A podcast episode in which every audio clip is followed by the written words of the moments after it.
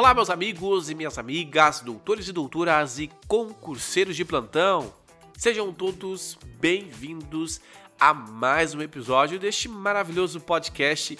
E caso você ainda não me conheça, eu sou Gia Campos, apresentador deste podcast, e todas as quintas-feiras às 7 horas da manhã eu disponibilizo um episódio novinho para você que quer aprender um pouco mais sobre esta matéria. Meus queridos, antes de iniciarmos a nossa aula, você já sabe, né? Já é de praxe, de costume. Se você já é ouvinte do nosso podcast, mas ainda não seguiu o nosso podcast ou se você é novo por aqui, eu peço para você que você clique no botão seguir ou se você estiver me ouvindo pela iTunes, clique no botão assinar, porque isso ajuda muito, muito, muito o nosso crescimento aqui na plataforma.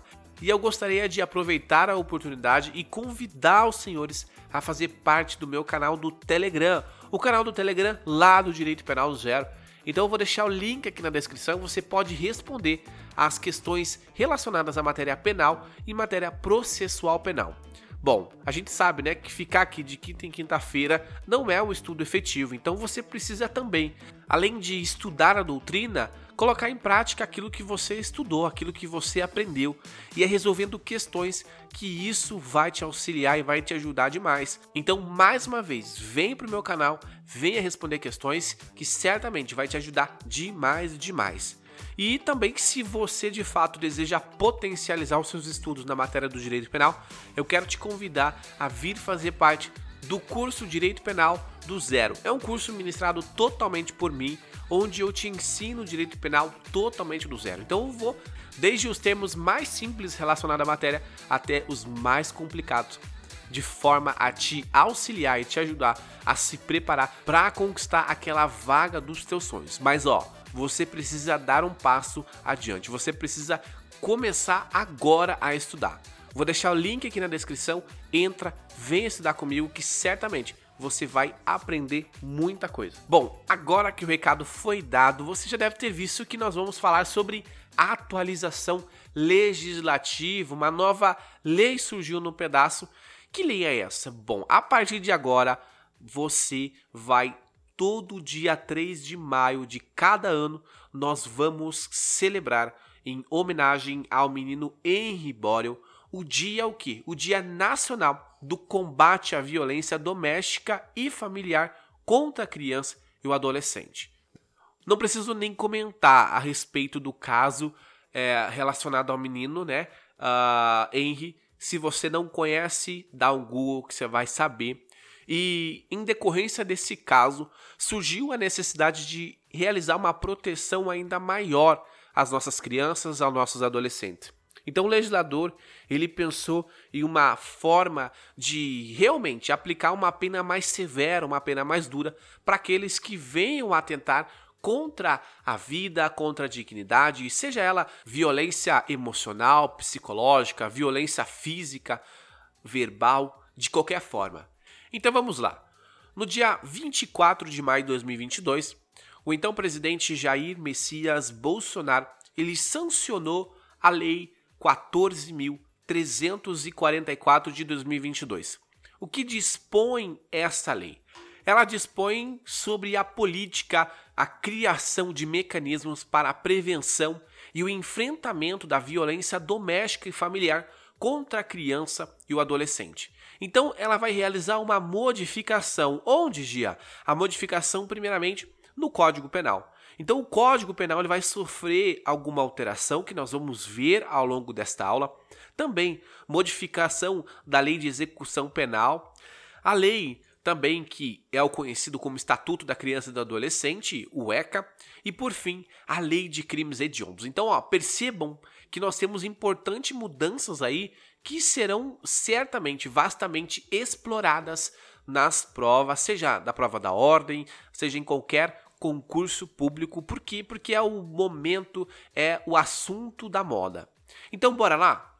Em primeiro lugar, nós temos que compreender que essa lei, ela tem um intuito de fato de prevenir que novos crimes possam acontecer. Bom, nós já sabemos que qualquer tipo penal ele tem um intuito de prevenir que qualquer outro crime, que esse crime ah, onde está sendo proibido que aconteça.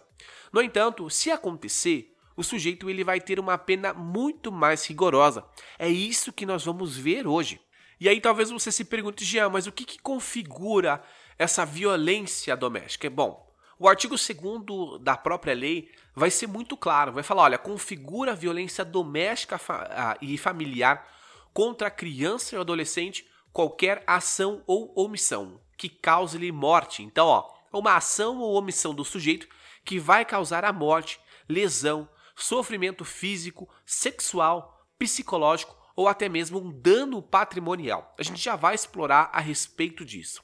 Bom, quando nós continuamos, nós vemos que no âmbito do domicílio ou da residência daquela criança ou daquele adolescente, compreende-se um convívio familiar. É onde aquela criança ela está inserida para ter um vínculo familiar. E quando nós estamos analisando toda essa questão, nós vemos que aqueles indivíduos que estão ali em posição de chefe são aqueles que estão passíveis de cometer esse crime. Mas eu faço uma ressalva. Já adianto que nem sempre é somente eles. Porque se alguém souber de algum crime cometido contra alguma criança ou adolescente e não fizer nada, vai também responder. A gente já vai ver isso mais para frente. Quando nós continuamos, nós vemos que a violência doméstica, familiar contra a criança ou aquele adolescente vai constituir uma forma de violação também dos direitos humanos. Olha só como o legislador se preocupou em falar, olha, é vai contra aí a legislação, vai contra di os direitos humanos que tem previsão na nossa própria Constituição Federal. E aí é legal que a lei ela vai trazer uma série de medidas que devem ser tomadas é, pelos órgãos competentes, inclusive até mesmo pela própria administração pública, que tem o dever de auxiliar no combate uh, e a prevenção desses crimes. Mas o que importa agora nesse momento? Quando acontece um fato criminoso, quando acontece uma violação, seja por omissão, por, pela ação que vai implicar numa ameaça ou a prática de uma violência doméstica familiar contra uma criança ou adolescente, quando a autoridade policial ela toma conhecimento da ocorrência desse fato, ela precisa adotar algumas medidas. Quais são essas medidas? Quais são essas providências? Bom, em primeiro lugar, essa autoridade policial ela deve colher o depoimento dessa criança, dessas vítimas, dessas testemunhas que vivenciaram toda uma violência doméstica. E aí, o que, que vai acontecer? Essa criança esse adolescente que tiver uma situação de violência, ele deve ser encaminhado para autoridade policial. E essa autoridade policial vai fazer o encaminhamento dessa vítima, dessa criança, até uma unidade de saúde ou a um instituto médico legal imediatamente. É assim que diz, imediatamente. Então, essa vítima também, ou aquelas testemunhas que estão ali com aquela criança ou adolescente, eles também devem passar pelo conselho tutelar. E o conselho tutelar vai tomar todas as medidas necessárias para a proteção adequada, seja da própria criança, do adolescente ou até mesmo daquelas outras testemunhas e até mesmo os familiares, tá? Queridos, o que, que fica evidente aqui nessa lei é que quando há uma violação aí, há também o afastamento de forma imediata daquele agressor do lar. Se não der, retira-se a criança, faz aí uma retirada da criança desse lar, mas a prioridade é afastar o agressor de imediato. Por quê? Porque precisa cessar toda essa agressão, seja física, psicológica, de qualquer forma.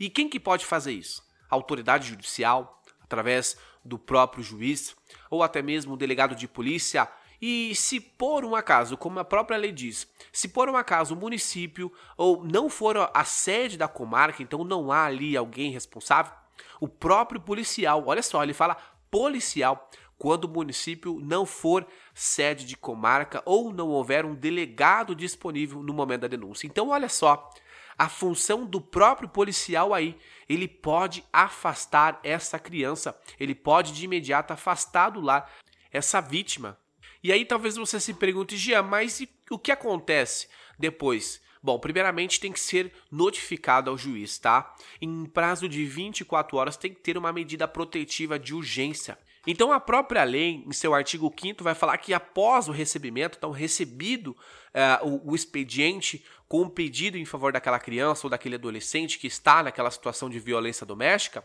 a, cabe o juiz, no prazo de 24 horas, conhecer o que e decidir sobre essas medidas que serão aplicadas de uma forma urgente. Realizar a comunicação do, ao Ministério Público sobre o fato ocorrido e que eu achei mais importante aqui nessa nova lei é que quando o sujeito ele tem uma posse ou porte de arma, ele vai determinar a apreensão imediata da arma de fogo sobre a posse daquele agressor.